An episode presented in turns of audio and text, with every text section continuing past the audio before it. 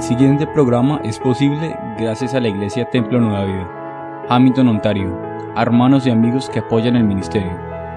Únete al pastor Divo López en el mensaje de hoy.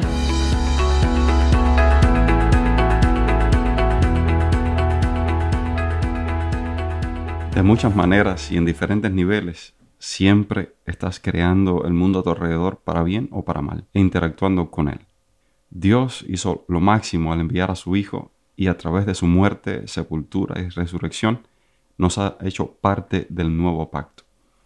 En este pacto ya Dios te ha entregado todo lo que necesitas para la vida y la piedad. Segunda de Pedro 1.3.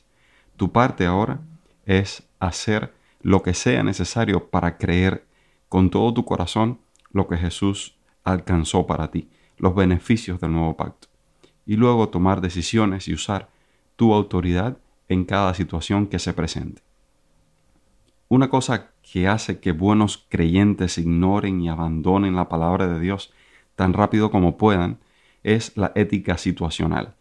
Parece que hay una idea por ahí de que si tenemos la razón y la otra persona no, entonces estamos justificados para desechar la sabiduría de Dios y manejar nuestra vida como nos plazca o como nos sintamos independientemente de lo que Dios diga.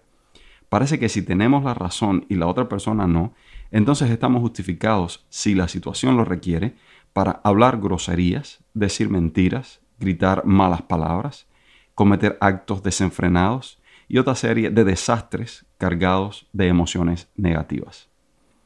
Cuando las situaciones son amenazantes o caóticas, no te rindas, no te rindas ante ellas. Cristo sigue siendo Señor sobre tu vida y sobre todas las cosas tú te debes a Dios. No permitas que las circunstancias se enseñoreen de ti. Quizá no tengas poder sobre ellas, pero tienes poder sobre ti y puedes decidir actuar sabiamente, hablar decentemente y mantener tu paz. Toma decisiones que mantengan tu equilibrio interior y usa tu autoridad en cada situación que se presente para aceptar como lícito o rechazar como ilícito, atar o soltar, según la revelación que Cristo Jesús manifestó acerca de quién es Dios y cuál es su voluntad. Por ejemplo, hay situaciones amenazantes donde parece ser conveniente mentir para salir del paso. Tú vas a practicar hablar la verdad para honrar a Dios o quedarte en silencio.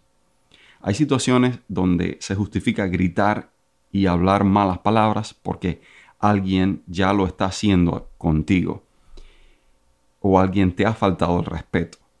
Tú vas a responder con blanda respuesta que calmará ira porque tu rey así responde. Cuando a Cristo le maldecían, él no respondía con maldición ni con groserías. Primera de Pedro 2, 23 al 25. Igual que él, tú vas a encomendarte a Dios juez del universo, que con justicia juzga y pelea. Hay situaciones donde la enfermedad oprime tu cuerpo y parece que estemos justificados para lamentarnos. Tú vas a reconocer que la enfermedad está de paso, que lo permanente en tu cuerpo es la salud, tu herencia es la salud. Vas a soltarte del miedo, vas a zafarte del miedo de esa enfermedad, del miedo a vivir incapacitado o incapacitada vas a soltarte del miedo a perder tu vida, porque la verdad es que tu vida está oculta con Cristo en Dios. Colosenses 3:3. El riesgo es real. El miedo es producto de nuestra imaginación. Hay miles de ejemplos de cómo tomar autoridad y encauzar nuestras vidas. Les compartiré más en persona cuando nos veamos.